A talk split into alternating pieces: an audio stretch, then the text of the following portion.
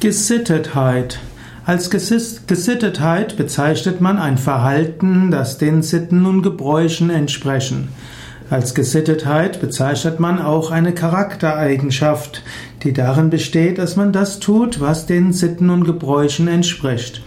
In einem engeren Sinn bedeutet Gesittetheit, dass man höflich und zuvorkommend ist gegenüber Frauen oder dass eine Frau einem Mann sich nicht zu sehr annähert und als Gesittetheit bedeutet auch, dass man in der Öffentlichkeit äh, keine Zärtlichkeiten austauscht.